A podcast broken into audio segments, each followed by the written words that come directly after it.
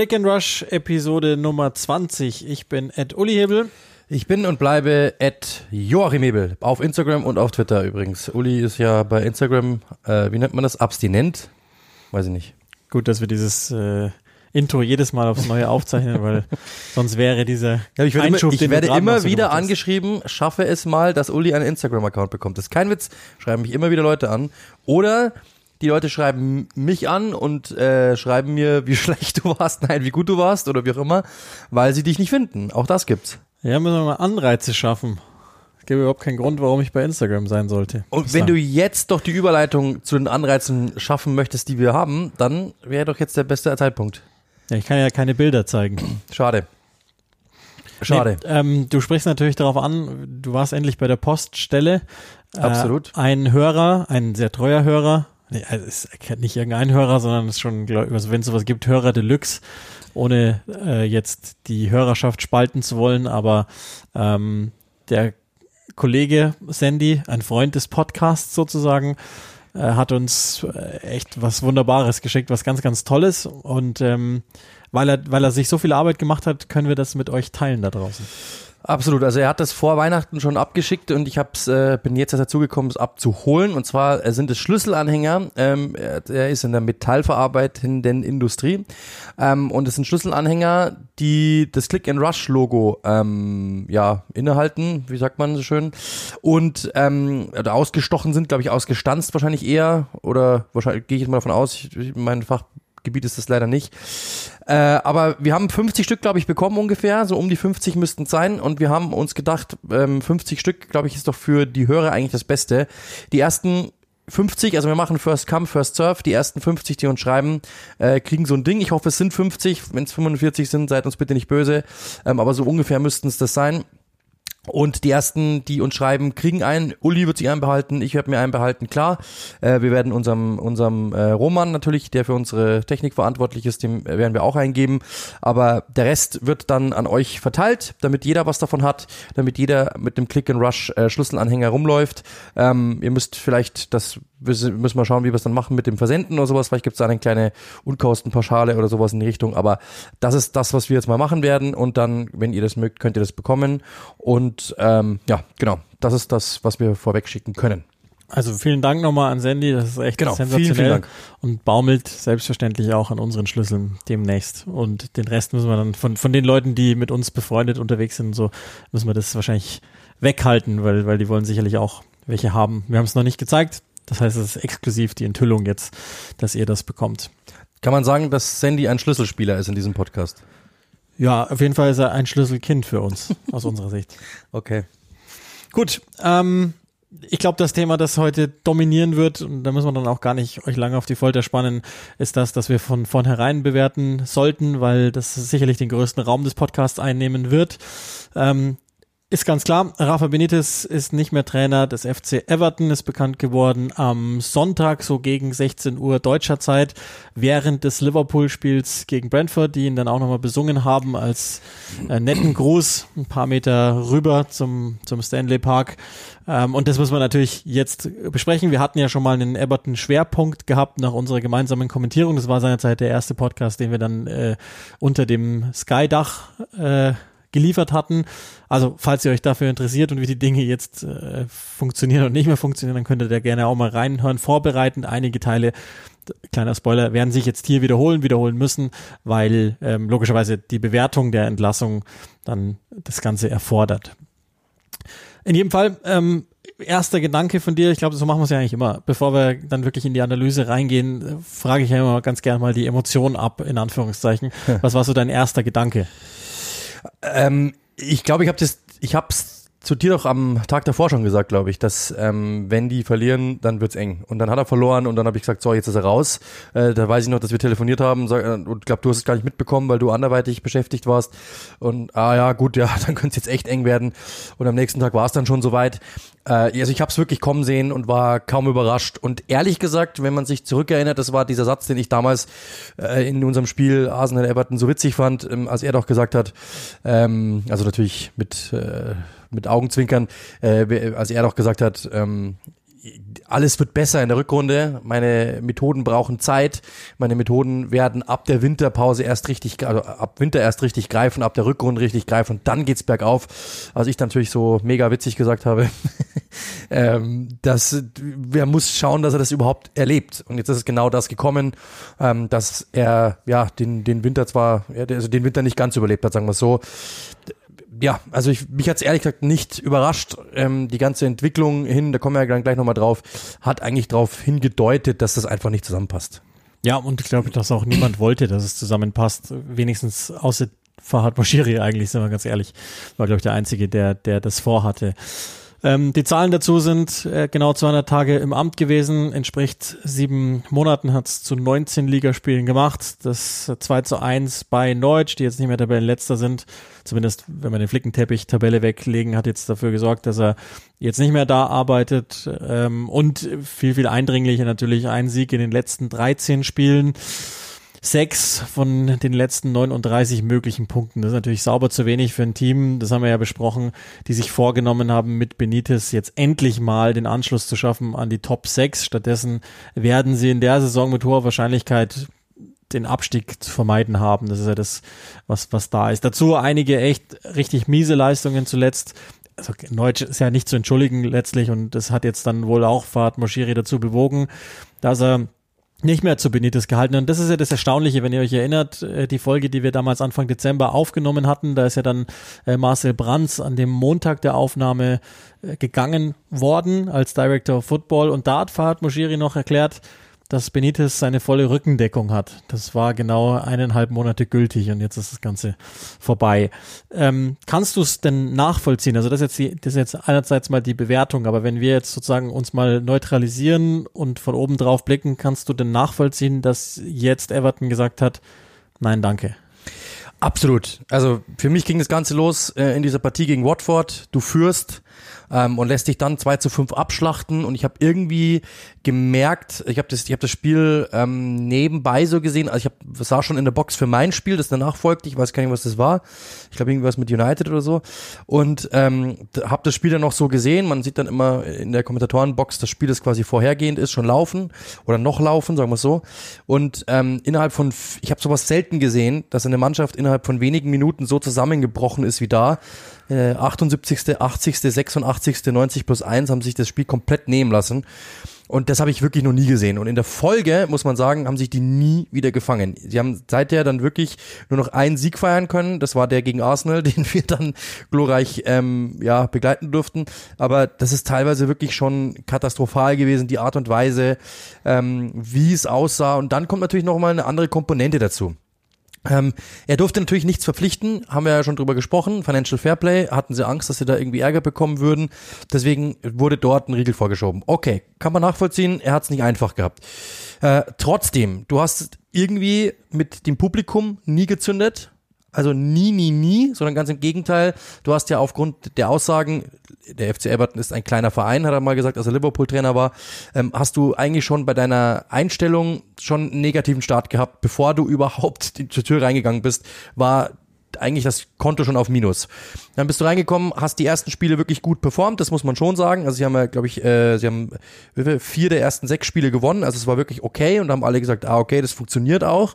Ähm, und danach ist es wirklich eben bergab gegangen und es ging gar nichts mehr. Und dann muss man sagen, hat er es überhaupt nicht mehr geschafft. Das kam mir so vor wie so, wie so ähm, als wäre die Zündkerze kaputt. Du trittst so lange ins Auto rein und, das, und der Motor wackelt und äh, alles Mögliche versucht irgendwie den Motor zum Laufen zu bekommen, aber es er gab gar keine Energien mehr.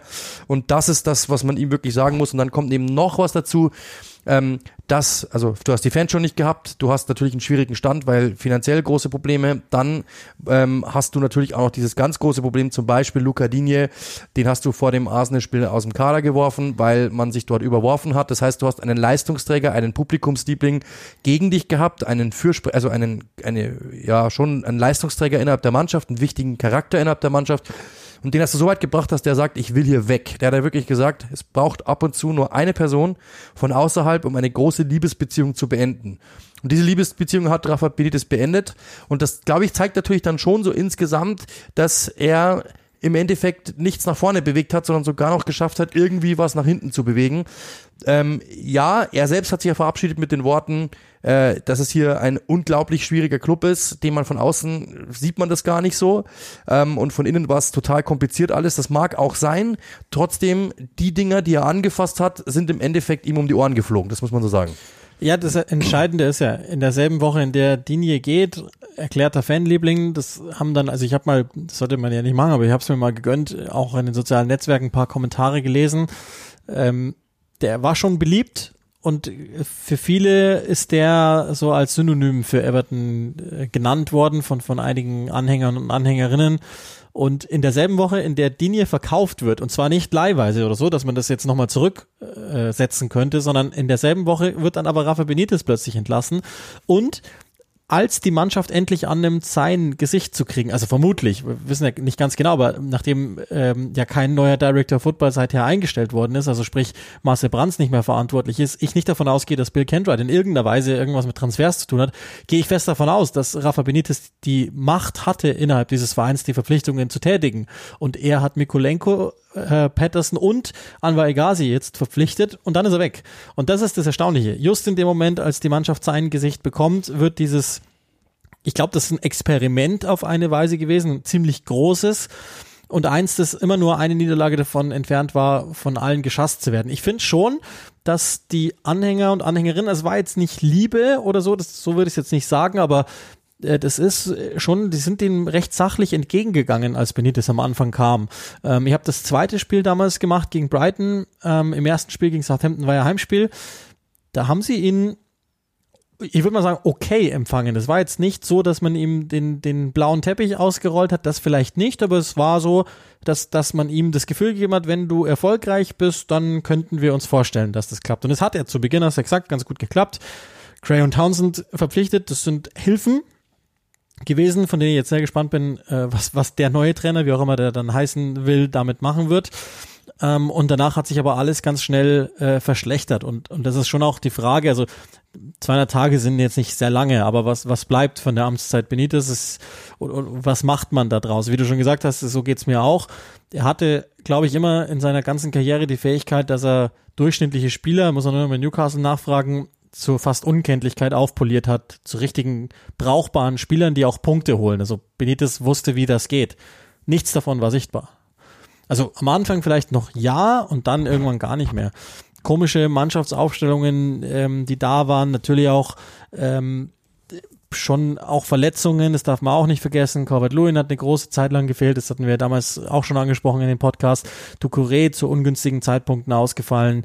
Ähm, Jeremina, der seltsamerweise so wehgetan hat wie kaum einer. Und auch ganz wichtig, er hat den, ähm, den, den Head of Medical, sehr beliebter Mann innerhalb des Vereins, nicht weiter verpflichtet, was viele nicht verstanden haben und nicht so gut gefunden hatten. Und das sind wohl auch so Dinge, die dann intern entgegengeschwappt sind. Da kommen wir dann gleich nochmal drauf, wenn wir uns die Struktur da im Board anschauen. Aber um erstmal äh, mit Rafa Benitez final abzurechnen sozusagen.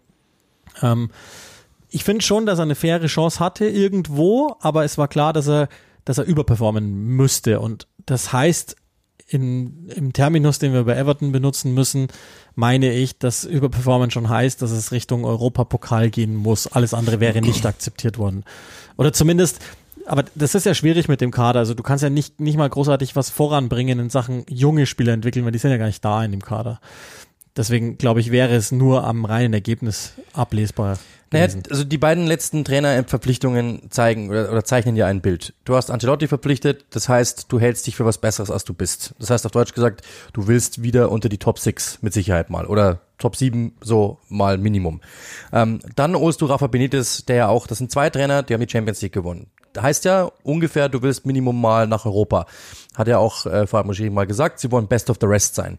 Äh, das ist ja eigentlich ein hehres Ziel. Also finde ich nicht falsch für diesen, für die Größe des Clubs. Überhaupt, wenn du im Premier League Club bist, ich meine, wenn du Bournemouth heißt, ist es wahrscheinlich eher utopisch, aber wenn du Everton bist, wenn du West Ham bist, wenn du solche Clubs in dieser Range bist, dann finde ich das okay, das so zu äh, so zu kommentieren und natürlich dann auch noch die die, die Gelder waren ja da. Also ich glaube 600 Millionen seit Mushiri 260 gekommen ist. Das spricht ja eine klare Sprache. Also das ist muss man alles mal äh, zugrunde halten. Aber das heißt natürlich schon, ähm, du hast eine gewisse Ambition und diese Ambition natürlich verknüpft mit diesen beiden Namen. Ancelotti, der wirklich versucht hat, äh, etwas, etwas aufzubauen. Das hat am Anfang gut funktioniert. Danach gab es diese Kernschmelze, die überhaupt nicht mehr. Und dann war er so weit, dass er gesagt hat, das tue ich mir nicht an.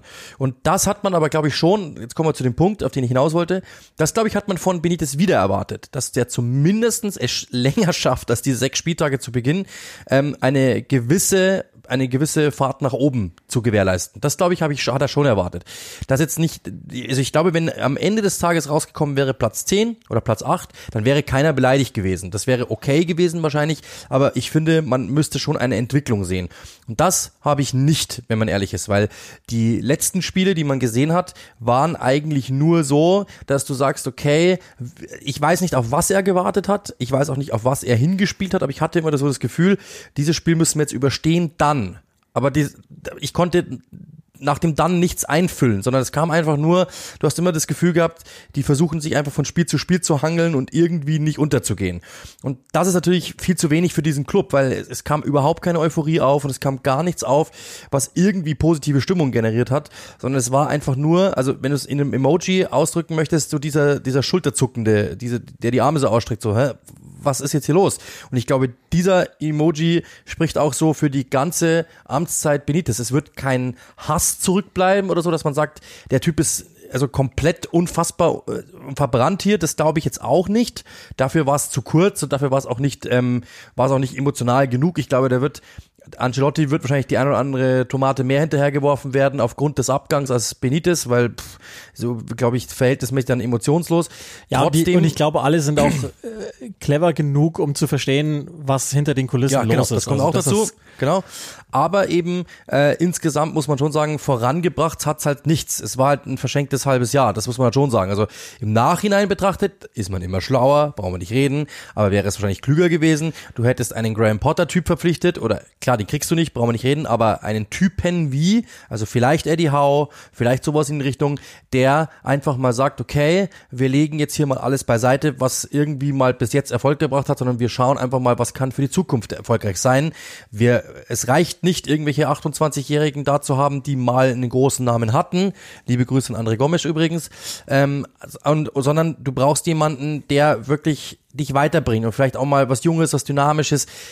Und das hat er, das, das also deswegen ist es für mich einfach ein Platzhalter, der sinnlos war. Dann, ja, aber ehrlicherweise sind es doch sind doch die letzten fünf Jahre. Ist, ja, genau. ist das, ja, genau. genau das, was man da drunter legen muss. Seit Fahad Moshiri da ist, hat man Geld verschwendet, Zeit verschwendet, Geduld verschwendet und irgendwie auch Vereins-DNA verschwendet, weil das war mal der People's Club, der bodenständig gearbeitet hat und äh, wirklich für sich Schritt für Schritt gegangen ist und nicht die, die großen Schritte machen wollte. Und dieses komische Gebaren, dass, dass, dass es ein Name sein muss, sowohl auf Spielerseite als auch auf äh, Funktionärseite als auch auf Trainerseite.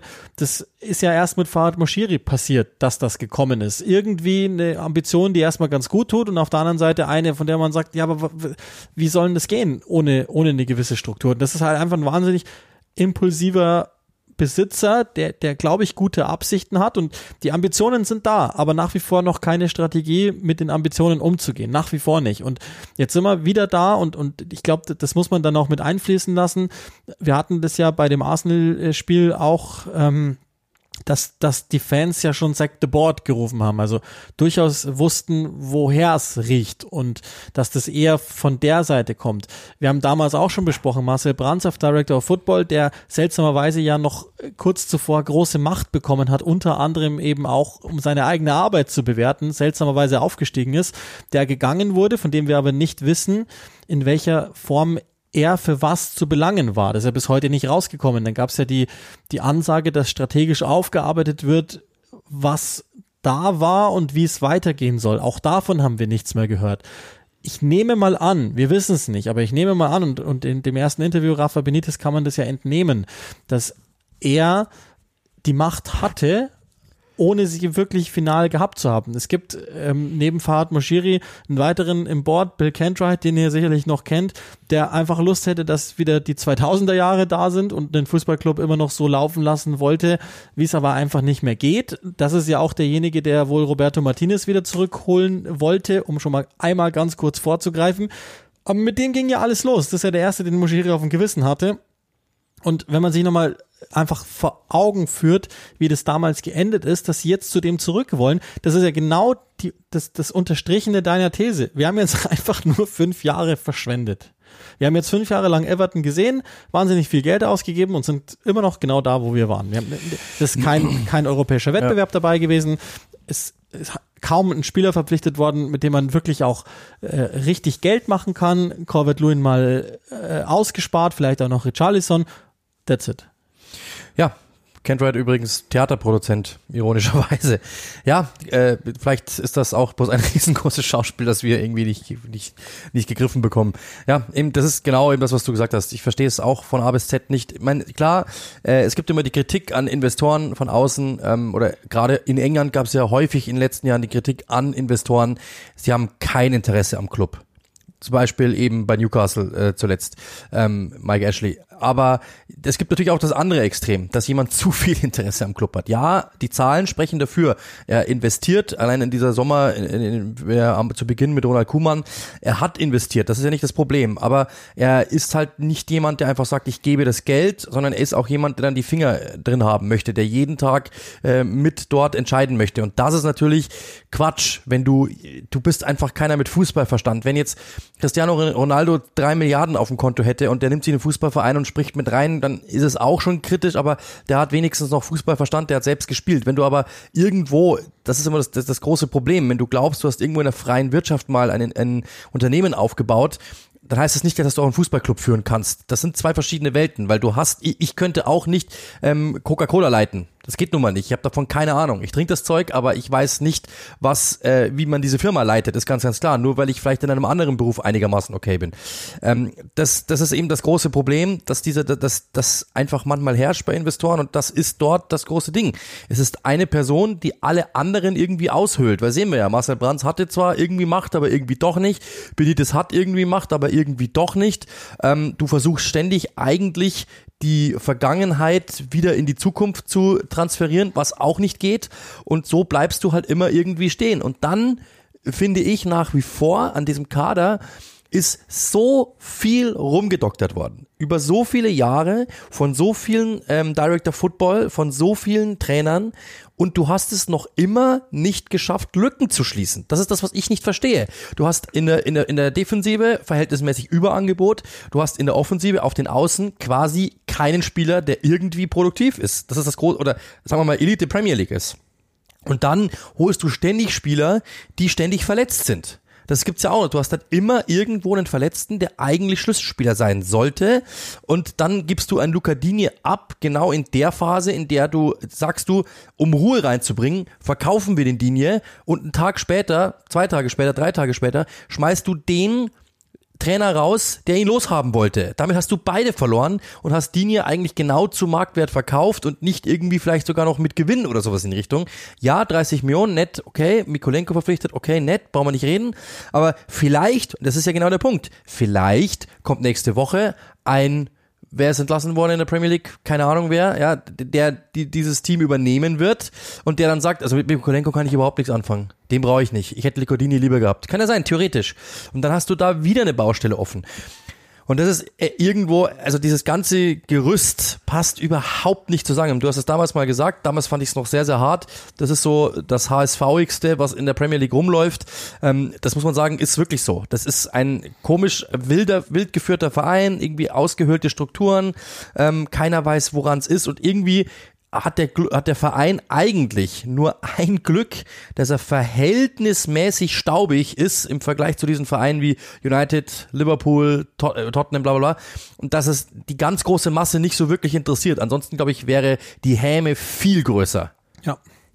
Forever Rebuilding. Also, die wissen, die wissen, wohin sie wollen, die haben überhaupt keinen Plan, wie sie dahin kommen. Das ist, glaube ich, der Punkt. Das ist jetzt der ähm, siebte Vollzeitmanager, den, den sie alleine unter Fahad Moshiri suchen, ist auch gar und inzwischen ist ja wirklich einmal im Jahr die Schlagzeile da, dass sie einen neuen suchen. Und wir wissen halt auch schon, wir müssen gewisse Manager halt gar nicht angehen, weil sie die nicht in Erwägung ziehen, weil es muss auch ein Name sein und, und genau das sind ja auch die Namen, da werden wir ja sicherlich auch gleich drauf eingehen, ähm, welche das sein könnten. Ähm, also abschließend zu Benitez und das glaube ich muss man schon auch nochmal festhalten, äh, bevor wir dann gleich darüber sprechen, wer es in Zukunft machen sollte und vielleicht mal erstmal ein Profil erstellen, bevor wir dann die Namen diskutieren, die gerade genannt werden, aber ähm, die, es ist wie soll man sagen, eine kurzfristige, in Anführungszeichen, Lösung, also einfach eine Reaktion, um was Langfristiges beheben zu wollen, ohne, glaube ich, immer noch verstanden zu haben, woran es liegt, nämlich an einer kompletten Dysfunktionalität, die im Verein da ist. Der nächste Trainer kann ja auch nichts besser machen. Der, der, der Trainer allein ist, das, also selbst wenn du jetzt, du könntest jetzt Pep Guardiola himself kriegen und dann hast du ja die Vakanz Director of Football, der dann wahrscheinlich ja wieder installiert werden soll. Es gibt ja zwei, die, die so mehr oder weniger ähm, da rundherum arbeiten. Dann hast du äh, Kentright, der was ganz anderes möchte. Ähm, dann hast du äh, Fahad Moshiri, der irgendwas möchte. Dann gibt's auch noch Duncan Ferguson, der läuft ja da auch noch rum, der irgendwie aber nie geht. Der ist in jedem Trainerteam drin, wohl auch, weil er in jedem Trainerteam sein muss kann man jetzt, also ich weiß nicht, ob das, äh, ob, ob, das weiß ich wirklich nicht, ob Duncan Ferguson Teil der Lösung oder Teil des Problems ist. Beides wäre denkbar. Ähm, und und da, da, sind wir jetzt, so dass ich auch irgendwie denke, es ist ja scheißegal, wer das jetzt überschminkt. Es wird eh nur wieder überschminkt. Der geht ja gar nicht ans Problem als solches ran. Es sind so leere Hülsen. Äh, wir, wir haben es damals gesagt, äh, ich habe es mir damals nochmal rausgeschrieben, strategische Aufarbeitung der fußballerischen Situation. So nennt man das dann heutzutage, wenn man einfach denkt, komm, wir machen einfach weiter. Hauptsache, wir, wir verlieren keine Mächte untereinander. Und nochmal, Moshiri, ähm, das möchte ich ihm gar nicht vorwerfen, dass der halt auch vielleicht keine Ahnung vom Fußball hat, das ist ja auch gar nicht seine Aufgabe, der, der will ja nur das Geld geben. Haben wir auch nicht. Ähm, aber er geht halt dann da hin und, und entscheidet halt irgendwie immer mit. Und also er wird ja irgendwann demnächst wieder bei Talksport auflaufen, bei seinem Lieblingsmoderator und da ein Interview geben. Da bin ich sehr gespannt, was dann da rauskommt. Das gibt's ja eigentlich immer. Ähm, mal gucken. Ähm, lass uns mal zu den, zu den Nach, also bevor wir auf die Nachfolgernamen gehen, die jetzt gespielt werden, es sind ja eh schon drei, vier, die sich da jetzt rauskristallisieren als Favoriten. Aber vielleicht mal äh, vorneweg, was, was wäre denn der, der Typ Manager, den du dir jetzt wünschen würdest? Also zu Roberto Martinez ist Kontakt aufgenommen worden, habe ich die Meldung vorher gerade gelesen. Also da, der muss auch ein Angebot vorgelegt bekommen haben. Also das scheint dann wirklich so das Interessanteste zu sein oder das, das, das Wahrscheinlichste auch zu sein. Wayne Rooney wurde mal durch die Presse gejagt, auch Frank Lampard schon bin ich gespannt. Also Lampard kann natürlich schon sein, dass Musiri sich von dem Namen blenden lässt und von Rooney ja genauso, der auch bei Everton begonnen hat seine Karriere. Also das wären schon Namen theoretisch, vielleicht aber auch bloß, weil die halt einfach eben diese Verbindung haben von den Medien gespielt werden. Das kann schon auch sein. Glaube ich jetzt nicht, dass die so groß genug sind. Ähm, also kurz, um, um auf, um auf Duncan Ferguson nochmal zurück äh, einzugehen, der, der hat ja vor dieser Verpflichtung, glaube ich, von Ancelotti, muss man schon sagen, so fünf, sechs Spiele bekommen und dort hat man zumindest die Euphorie gemerkt und man muss eine Sache ganz klar sagen, äh, die Fans hat er komplett auf seiner Seite. Also wann immer ich irgendwo mit Everton Berührung gehabt habe in dieser Saison, hat mir irgendjemand irgendwie geschrieben, ähm, wieso, also ernsthaft, jetzt wirklich, also auch bei Instagram oder irgendwo drunter geschrieben unter irgendwelche Spiele, ähm, warum kannst denn nicht einfach der Ferguson wieder machen? Also das darf man nicht unterschätzen. Der also hat zumindest bei den Fans großen Kredit und hat damals eine gewisse Grundeuphorie. Also das, was wir gerade beschrieben haben. Benitez irgendwie keine Emotionen und der Anlasser funktioniert nicht. Den hat äh, Ferguson immer gefunden. Ich, das Auto ist mit Sicherheit immer auf Vollgas gefahren. Die Kontrolle muss dann ab und zu mal war ein bisschen wild, aber äh, er hat zumindest es hinbekommen, die alle zu pushen. Das muss man ihm wirklich lassen. Und deswegen wäre kurzfristig das mit Sicherheit die, also ist die hundertprozentige Wahrscheinlichkeit, dass, dass der es wird für die Kurzzeit, ja. sollten sie keinen anderen finden und wäre auch gar nicht so schlecht. Langfrist setze ich ein ganz dickes Fragezeichen dahinter. Das wird nicht lange funktionieren, bin ich mir ziemlich sicher. Und dann ist halt die Frage, was sie machen machen? Wollen Sie wieder einen großen Namen? Oder geben Sie wirklich mal jemanden mit, äh, einem, ja, einen Langzeitplan kann ja der auch haben, aber mit vielleicht jemanden, der mal was verändern möchte, ähm, die Chance oder ihm vielleicht am Talent die Chance, wie zum Beispiel Lampard.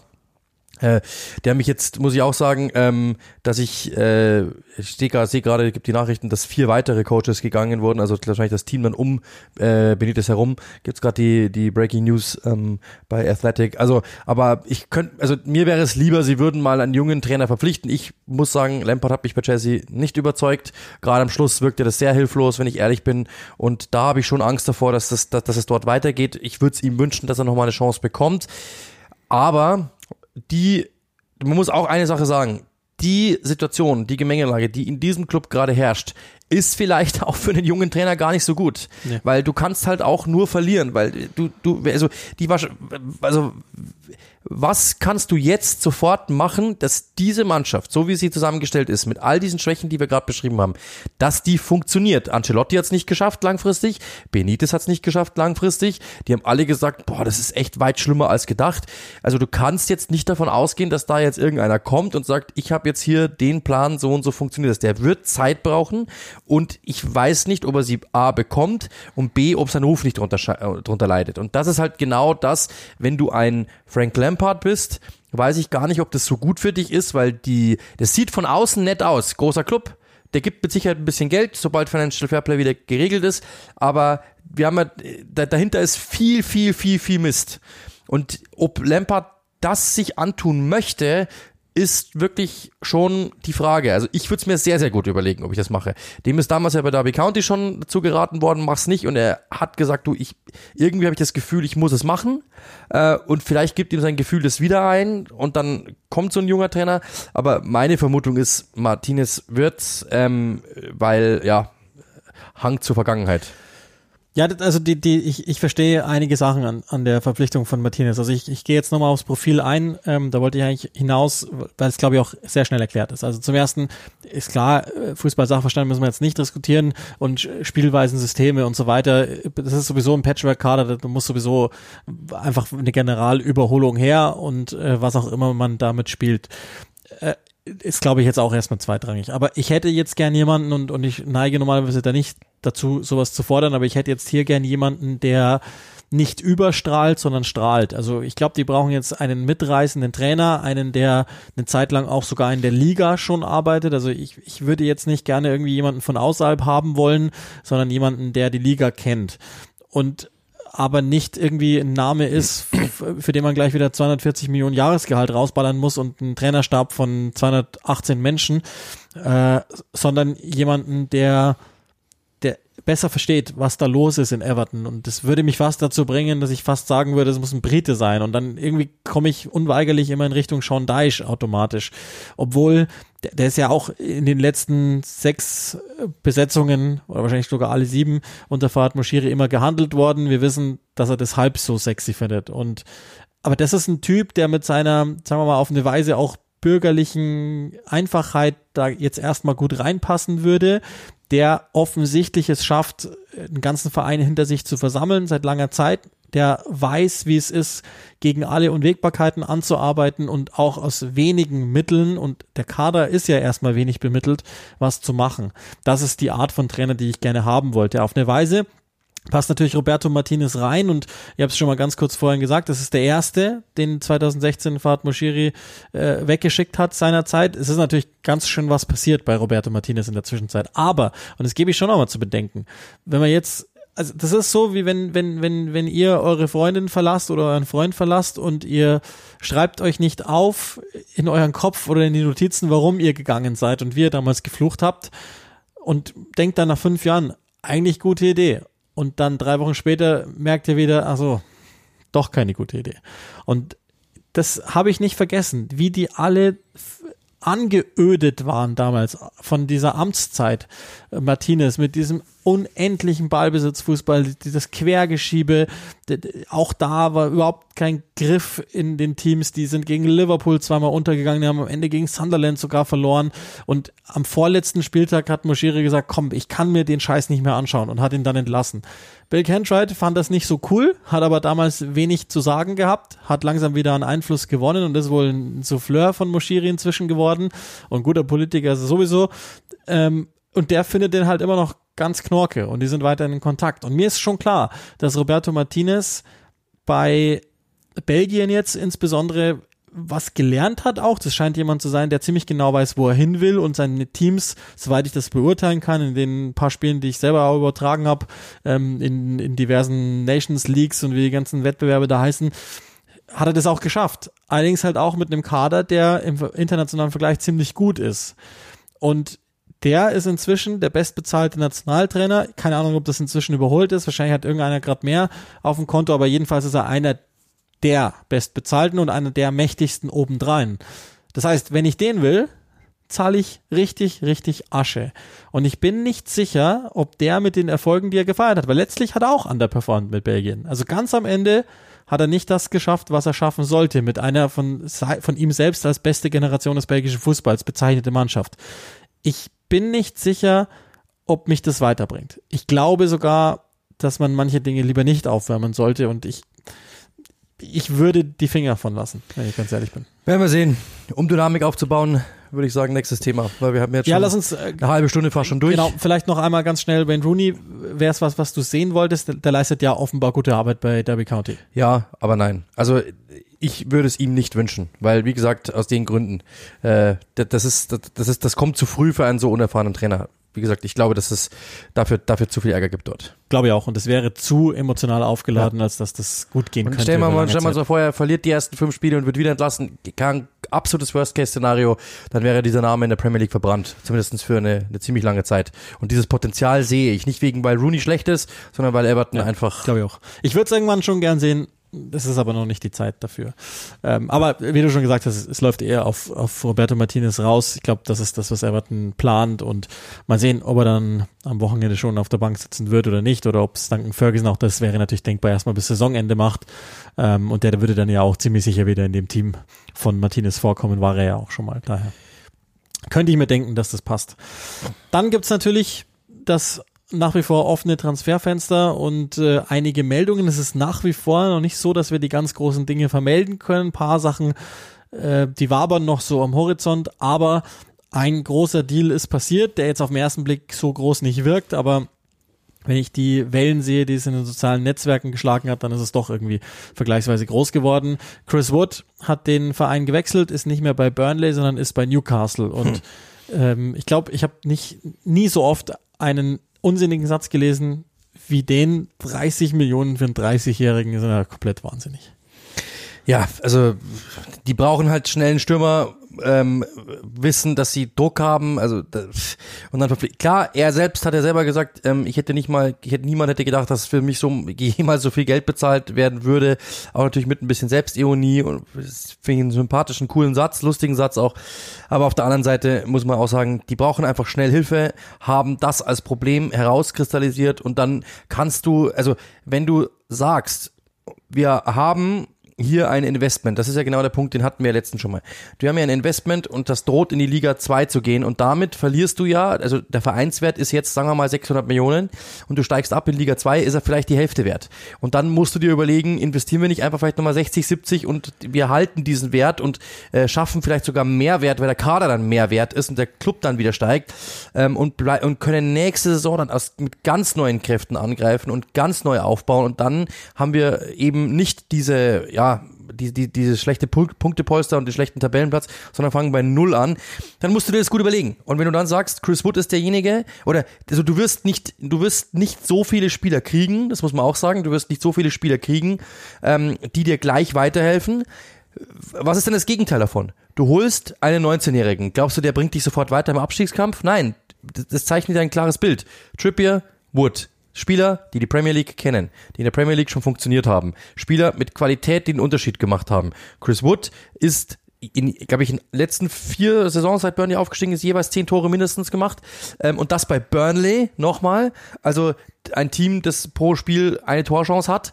Also ich finde, das kann man natürlich darüber diskutieren, es ist zu viel Geld. Ähm, ich würde das Geld aber komplett ausklammern, weil ähm, wenn, wenn Uli morgen äh, irgendwo hingeht und sich eine, sich eine Uhr kauft für 10.000 Euro, keine Ahnung, dann sagst du, dann, dann, dann hat Uli das Geld, weil er ja hier logischerweise fürstlich belohnt wird. Wenn du das Geld, nein, schmal, natürlich Spaß, wie ich übertreibe bewusst, aber wenn jemand hingeht und sagt, ähm, ich habe das Geld und ist es mir egal, weil ich brauche dieses eine Ding, ich brauche es, Punkt. Und mir ist das Geld egal, weil mir ist erstmal wichtiger, dass ich dieses Ding habe, dann musst du es tun. Und er tut, sie tun es, weil sie sagen, Chris Wood ist der Spieler, der uns hier hilft. Und dementsprechend ist ihnen der Rest einfach komplett egal. Ganz einfach. Weil denen ist es wurscht. Von draußen betrachtet ist es natürlich ein, ein großer Betrag, klar. Äh, aber Newcastle ist das Geld egal.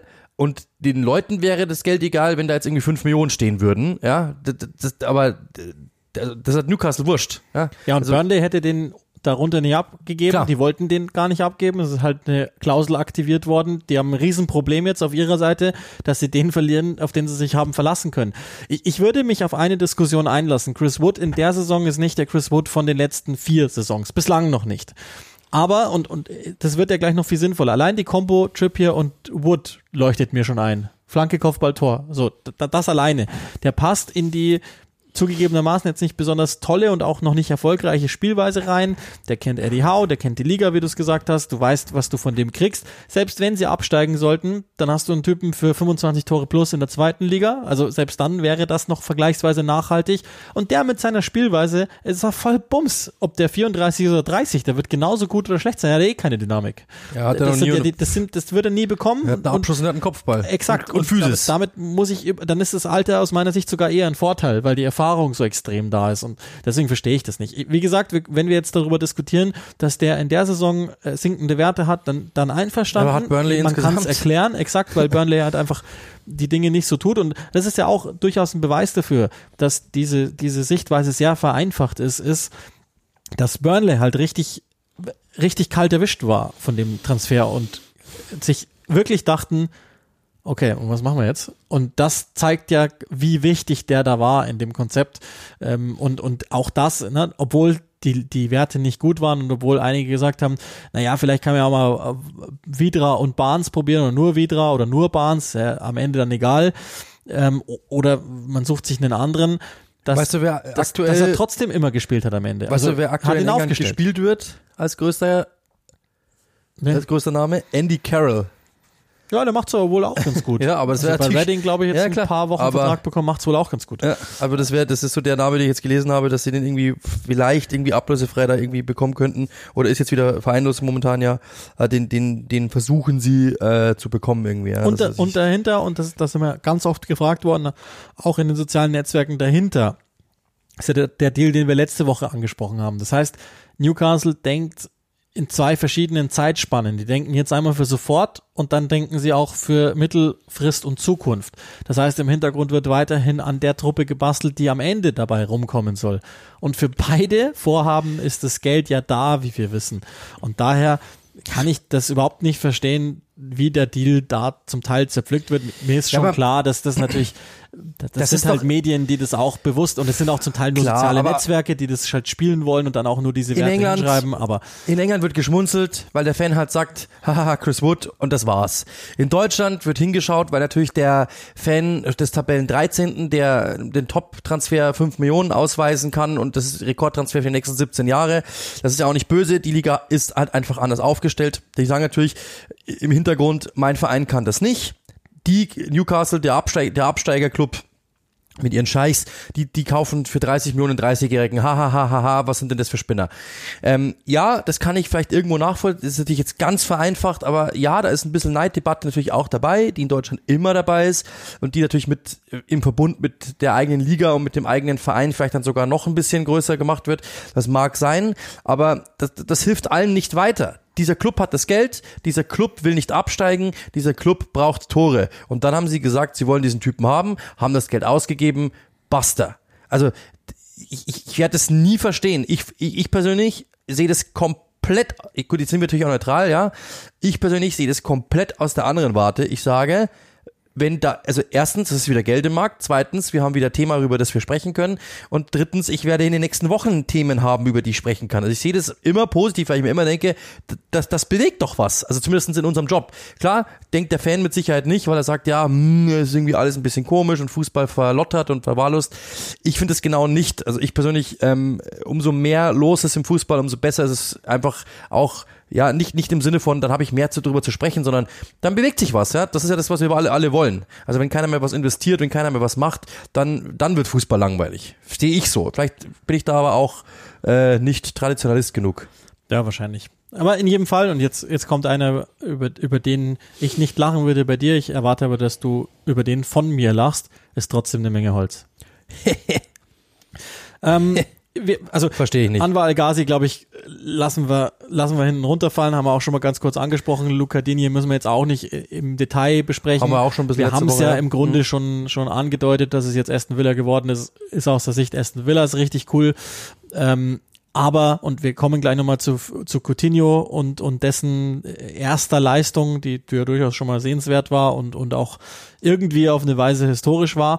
Aber lass uns ganz kurz nochmal auf eine vakante Position bei Chelsea eingehen. Sie haben jetzt Kennedy schon mal zurückgeholt von der Laie. Das haben wir auch schon angesprochen, dass das jetzt sicherlich erstmal hier und da passieren wird. Hintergrund ist natürlich, dass die links, die linke Position in der Fünferkette im Moment nicht so besetzt ist, wie Thomas Tuchel das wohl haben will, weil Ben Chilwell sich blöderweise am, am Peak seiner Form verletzt hat und jetzt fürs Erste nur Marcos Alonso da ist, von dem wir wissen, dass er ähm, einen Vorzug hat und der ist nicht defensive. Äh, und jetzt gibt's halt da auch Gerüchte, was er tut. Es scheint so aus, als würde da erstmal gekittet werden. Also sie erwarten Chilwell zurück und auch gut zurück, aber bis Ende der Saison mhm. überlegen sie. Ja, Kennedy mal zurückgeholt, den ja kaum noch jemand irgendwie auf dem Zettel hatte, aber äh, macht mit Sicherheit mal Sinn kurzfristig. Ähm, und dann Leivin Kursawa habe ich jetzt heute gelesen, ist auch ein Gerücht, dass da irgendwie gespielt wird. Finde ich interessant. Hat ja mit Tuchel in Paris gearbeitet. Wollte auch schon bei Dortmund. Genau, Tuchel weiß, was er von dem bekommt, nämlich einfach Solidität, mehr brauchst du von dem jetzt auch nicht unbedingt. Der ist auch bei Paris jetzt nicht so der absolute, also irgendwie hat man nie das Gefühl, der ist da richtig geliebt, sondern auch da wird er von A nach B geschoben und ähm, hat nie den großen Marktwert gehabt und deswegen wahrscheinlich verhältnismäßig leicht zu bekommen. Und das wäre mit Sicherheit eine Möglichkeit, um einfach zu sagen, hey, wir haben da jemanden, der von dem weiß ich, der hat die Physis, der hat diesen Körper, der hat auch das Tuchel-System schon verstanden und der tut, was ich möchte. Kann ich mir insgesamt gut verstehen, kann ich, kann ich mir gut vorstellen. Ja, klar glaube ich auch. Also Paris, das ist, glaube ich, kein Geheimnis. Die wollen den seit Jahrzehnten loswerden, weil er immer noch ein ordentliches Gehalt hat nach dem Monaco-Transfer. Und wenn die sich da irgendwie auf Gehaltsteilungen einigen würden und eine Laie mit eventueller Kaufoption, also dann würde ich denken, dass der Deal über die Bühne geht und das hilft Chelsea bis Saisonende. So. Und damit ist, glaube ich, Win-Win sozusagen. Ähm, dann gibt's noch einen ganz interessanten Deal, der eventuell bevorsteht. Wenigstens äh, auch da wieder die Quelle Athletic hat ja, uns wissen lassen, dass Christian Eriksen äh, ein Angebot vorliegen haben soll von Brentford. Der ist ja Free Agent und die halbe Premier League scheint interessiert, aber Brentford vor allen Dingen soll ihm jetzt erstmal ein sechs Monate Angebot vorgelegt haben, damit er sich wieder reinfinden kann, orientieren kann und andersrum kann sich natürlich der Verein dann auch orientieren an ihm. In erster oder auf erster Sicht jetzt vielleicht nicht der typische Brentford-Deal, dann in der zweiten Sicht wieder der komplett typische Brentford-Deal. Aber was ist die Wahrheit? Ja, also ich finde es sehr, sehr gut, auch mit diesem dänischen Hintergrund, den sie haben, ähm, finde ich das sehr, sehr gut, dass du äh, einfach dir überlegst, das einfach mal zu tun. Viele lassen die Hände davon. Brentford, die ähm, ja dafür bekannt sind, dass sie ähm, also Deals mit Potenzial machen, und zwar, manchmal ist es, meistens ist es natürlich Potenzialspieler, die äh, noch jung sind und die sie entwickeln können, aber durchaus auch eben Potenzial so gemeint, dass du den Spieler holst, aus dem, oder dass du einen Deal machst, von dem du sie sagst, ähm, der hat ein gewisses Risiko, wir glauben aber, wir kommen als Sieger raus. Und das ist ja bei, äh, bei Ericsson genau der Fall. Also an, von dem würden viele die Hände, die Finger lassen. Äh, und genau dort sagt Brentford, nee, ich glaube, wir sind ein bisschen gewitzter und wir versuchen das einfach jetzt genau extra, weil fußballerisch, wenn es funktioniert, ist der natürlich der beste Spieler im Kader. Ich glaube, darüber brauchen wir gar nicht drüber diskutieren. Und dann das so zu machen und ihm die Möglichkeit zu geben, zurück wieder in die Premier League zu gehen. Ähm, er wird sagen, cool, dass ihr mir die Chance gibt. Das ist eigentlich gar nicht so blöd. Ansonsten hätte der Brentford nicht mit der Kneifzange angefasst. Aber jetzt das so zu machen, ist sicherlich clever. Und dann eben zu sagen, hey, wir sehen da irgendwie, glaube ich, einen Deal. Wir sehen da irgendwie so die Upside in dem, wenn der funktioniert, haben wir so einen großen Spieler gewonnen. Das müssen wir riskieren. Die paar, die paar tausend Euro im Monat können wir auch noch verschmerzen. Wenn wir einen Spieler so kriegen wie den, müssen wir es einfach mal probieren. Vielleicht funktioniert es nicht oder vielleicht sagt dann der Arzt oder vielleicht äh, wird der Rück, gibt es einen Rückfall oder ich weiß nicht genau, ob sowas passieren kann, ob er da freigegeben worden ist, ob es vielleicht irgendwie das Risiko komplett bei Null ist, dass es nochmal passiert. Ich hoffe es, ich wünsche es, ich bete dafür, ähm, weil ich will sowas nie irgendwie mal noch, also das wünscht man keinem und wir wünschen ihm natürlich nur das aller, allerbeste, aber natürlich ist ein gewisses Restrisiko, wird der Verein mit Sicherheit auch berechnen, bin ich mir ziemlich sicher und sagen, boah, aber ich glaube, dass sie einfach allesamt eine Chance in dem Deal sehen und zu sagen, hey, das ist der nächste Spieler, der uns helfen kann. Und wir geben ihm die Chance und es funktioniert und äh, wir kommen als Sieger raus, weil wir haben einen Spieler bekommen, den wir sonst nie bekommen hätten. Ja, und selbst mit einem halben Jahr, der jetzt de facto nicht Fußball gespielt hat, würde ich denken, dass der Typ als solches vielleicht ist, ist was Brentford jetzt gerade braucht, weil den geht's jetzt nicht so optimal gerade und die könnten, glaube ich, ein ordnendes Hirn brauchen im Spiel, auf dem Spielfeld. All das, wie du schon gesagt hast, keine Ahnung, wie es dem geht. Äh, das müssen aber auch komplett andere Gremien herstellen. Wir können ja nur davon ausgehen, dass er ungefähr wieder in die Richtung geht, in der er mal war, wahrscheinlich mit einem gewissen Anlauf und viel mehr als zu spekulieren, es ist natürlich einfach nur ein bloßer Wunsch, dass es ihm gut geht und dass er nochmal wieder Fußball spielen kann. Und ähm, das darf er in Italien nicht, weil er jetzt eben äh, entsprechend äh, mit dem Herz versorgt ist, was in Italien nicht denkbar ist, in, in England wohl schon. Auch da wird sicherlich nochmal ein ganz genauer Check, das ist auch total sinnvoll gemacht, ähm, bevor dieser Deal dann im Zweifel durchgehen würde ein Deal, das haben wir ja schon gehabt, der, der durchgegangen ist. Auch da, den haben wir ja auch schon vermeldet und ganz kurz besprochen. Daher müssen wir jetzt nicht mehr die Passform äh, als solche in der Theorie besprechen. Aber zum ersten Mal hat es ja schon funktioniert. Coutinho Dio hat, Costa muss man noch kurz. Ja, dann machen wir den noch schnell. Ja, genau. Dio Costa angeblich zu Arsenal, ähm, weil ja das mit Aubameyang sich dem Ende zuneigt und sie einen, den zweiten Mittelstürmer sich wünschen. Ähm, Lacazette, der ja dann auch ähm, ja ab jetzt dann mit anderen Vereinen verhandeln kann. Vertrag läuft aus. Und äh, Dio Costa, der äh, wo war der gespielt zuletzt in Brasilien? Mineiro. Mineiro, der sich, genau, Mineiro, ja, der, der sich getrennt hat von, oder wo der Vertrag aufgelöst worden ist. Und als kurzfristige Lösung quasi versuchen sie, ähm, Dio Costa zu gewinnen, habe ich heute wieder gelesen, äh, das, das Öfteren schon gelesen. Ähm, ja. Aber also wenn, bitte vor dem North London Derby gegen Antonio Conte. Also wenn, dann Ja. für dieses eine Spiel bitte. Das wäre wirklich wunderschön und, und ich muss, ich muss, also ich weiß nicht, wie, ich weiß nicht, wie der momentan drauf ist, ich weiß nicht, wie fit der ist. Auch das selbe Spielchen ja wie bei Chris Wood. Auch der kam jetzt nicht über die, über die allerletzte Dynamik, sondern es war ja eigentlich immer so dieser, diese Physis, dieser Einsatz, dieser Wille, der Abschluss, das hat er mit Sicherheit immer noch, da kann mit Sicherheit helfen. Ähm, wenn du jetzt wirklich den Journalisten beiseite, sondern wirklich nur äh, den Fußballkonsumenten, ähm, ich habe selten einen unsympathischeren Fußballer gesehen als den, wenn ich ehrlich bin. Also ich persönlich als Zuschauer, ich weiß nicht, man sagt ja immer, so einen, so einen willst du nicht als Gegner haben, sondern in deiner Mannschaft haben. Plötzlich magst du den. Aber ich persönlich muss echt sagen, ähm, also ich sehe, ich sehe das Verhalten von dem nicht gerne. Sagen wir mal so. Mich macht der immer, also ich finde, das, der macht mich aggressiv. Ich weiß nicht warum. Ja, ich, ich weiß jetzt gar nicht, wie es dem sportlich gerade geht. Äh, Das letzte, als ich ihn gesehen habe bei, bei Atletico Madrid, war das jetzt auch nicht mehr produktiv, wenn ich ganz ehrlich bin. klar, aber. Und daher, ähm, das passt eigentlich nicht zu dem, was Speculator gerade macht. Es passt aus irgendeiner Weise für mich auch spielerisch jetzt nicht unbedingt. Aber ähm, vielleicht geht's auch da irgendwie einfach den Kader jetzt gerade oben zu halten. Also ich, ich glaube, da haben sie andere und bessere Möglichkeiten, das sinnvoller zu lösen. Aber das, das bleibt dann am Ende meine, meine ganz persönliche Meinung. So, dann jetzt ähm, derjenige, der, der Ralf Rangnick wieder schöne Schlagzeilen äh, beschert hat, der würde sich sicherlich bedankt haben. Wobei, die, die haben das fast sogar überlagert. Coutinho ist jetzt äh, ein Villain und ist dann zeitgleich auch der Villain gewesen für, für Manchester United. Ähm, dann muss man vielleicht nochmal zwei, drei Sätze zu dem Debüt verlieren, äh, das du ja auch begleitet hast. Ja, also ähm, ehrlich gesagt muss ich sagen, war ich ein bisschen überrascht, dass Luca Digne starten durfte. Der war, glaube ich, zwei Tage im Verein und äh, Coutinho, der ja eine Woche dann schon im Club war, äh, nicht. Aber als er dann eingewechselt worden ist, habe ich es eh schon gesagt, ähm, es, es gäbe kein schmalzigeres Drehbuch, als wenn der jetzt hier dieses Spiel entscheiden würde oder drehen würde.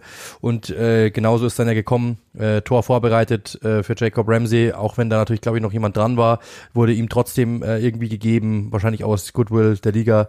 Und dann muss man sagen, ähm, macht er halt dann wirklich das entscheidende Tor.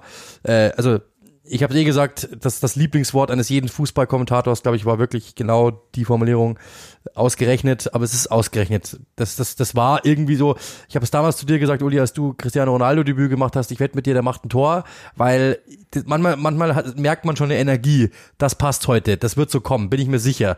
Das spürt, bespürt man manchmal schon und irgendwie ist es in der Premier League, ich weiß nicht warum, ob da irgendwie ein besonderer Regisseur da sitzt oder ob da manchmal wirklich ein Regisseur da sitzt, weil es kommt halt sehr häufig so vor dass irgendjemand, zum Beispiel Lukaku, weiß ich auch noch, erstes Spiel an der, an der Stamford Bridge, äh, als er zurück war.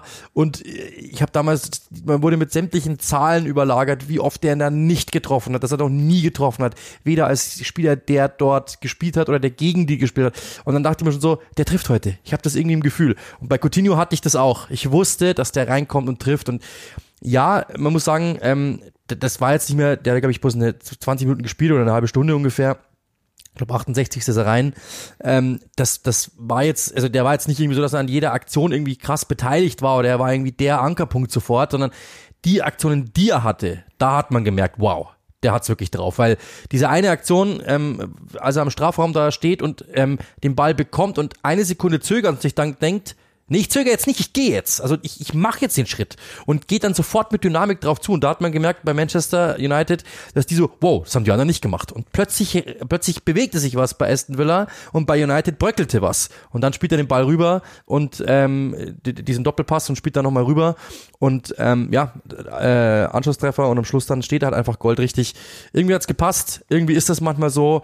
Und ähm, ich muss echt sagen, ich weiß nicht, was die in Spanien mit dem gemacht haben. Ähm, und es ist wirklich fast ein Verbrechen an einem großen Fußballer. Aber ähm, ich bin froh, dass der Magier wieder zurück ist, muss man echt sagen. Und zwar jetzt nicht irgendwie aus äh, sonderlich persönlichen Gründen oder sowas, aber das ist einfach ein guter Fußballer, ein geiler Fußballer und der ähm, ja hat es verdient einfach, dass er, dass er spielen darf. Ich habe das irgendwie rausgeschrieben, glaube bei bei ähm, Barcelona hat er 44 Prozent der möglichen Spiele gestartet.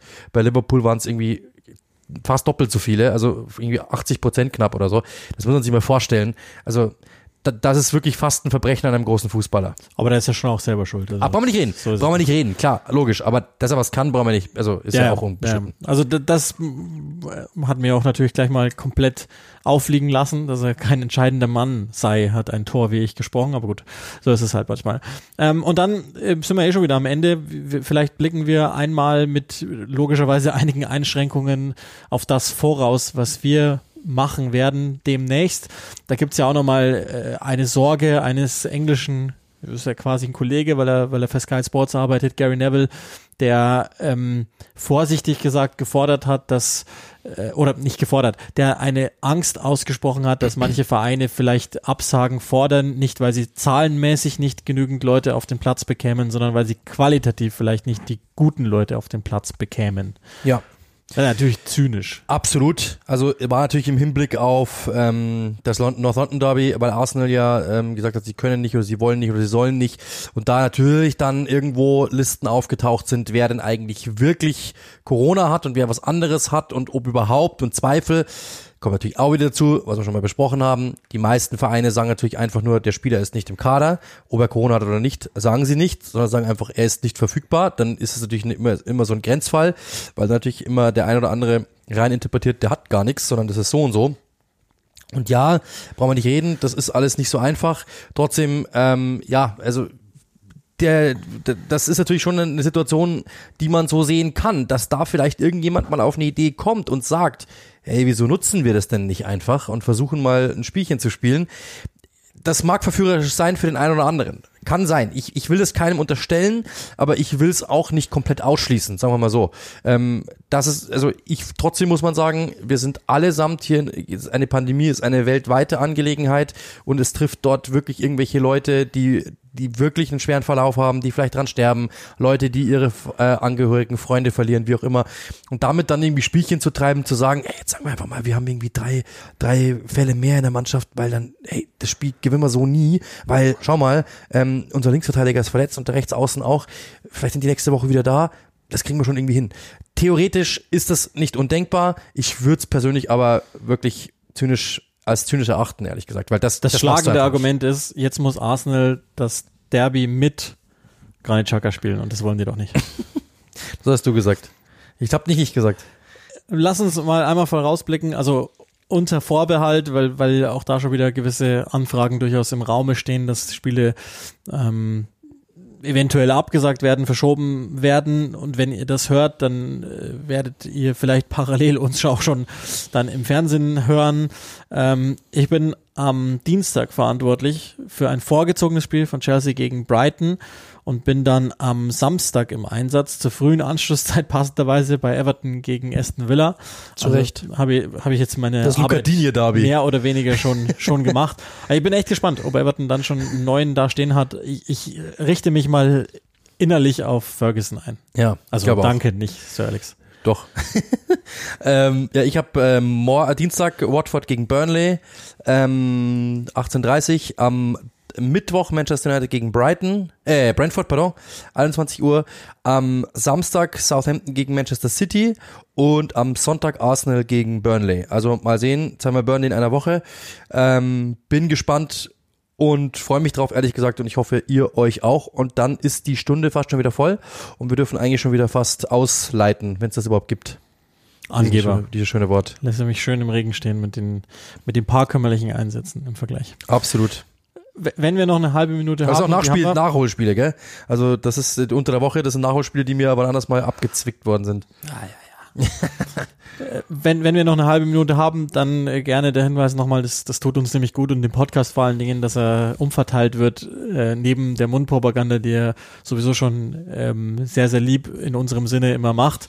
Äh, bewertet gerne die, die Dinge, die ihr hört, wie auch immer ihr sie bewerten möchtet, bei den einschlägigen, wie nennt man das, Hosts, Plattformen, wie auch immer. Lieferando zum Beispiel. Damit, damit das ähm, dahin kommt, wo es hingehört. Hoffentlich zumindest. Und ansonsten ähm, könnt ihr euch ja melden und äh, für, für einen Schlüsselanhänger? Schlüsselanhänger. Genau. Vielleicht, äh, dann könnt ihr das ja eventuell mit einer kleinen Spende versehen. Wir haben ja immer noch was am Laufen mit Kleinigkeit in Richtung Black Lives Matter und Global United. Da bin ich jetzt auch mal dran, wenn ich mal wieder Zeit finde, einen Kassensturz zu machen. Wer spenden möchte dahin gegen einen Schlüsselanhänger, der kann das natürlich auch gerne tun. Wir werden die Dinge auch erstmal ähm, posten. Also ich werde jetzt bald mal äh, auspacken. Ich bin jetzt noch nicht dazugekommen. Dann posten wir mal, wie die aussehen, damit ihr das auch mal sehen könnt. Ähm, und natürlich auch, um Sandy den Dank äh, zukommen zu lassen, den er verdient hat. Und ähm, genau, dementsprechend, ähm, das ist es. Ähm, genau. Dementsprechend vielen, vielen Dank, dass ihr zugehört habt. Schöne Woche. Bleibt gesund. Bleibt sportlich. Und was noch? Was kann man noch bleiben? Gesund. Habe ich schon gesagt. Dann doppeln wir. Bleibt gesund und bleibt gesund. Bis bald.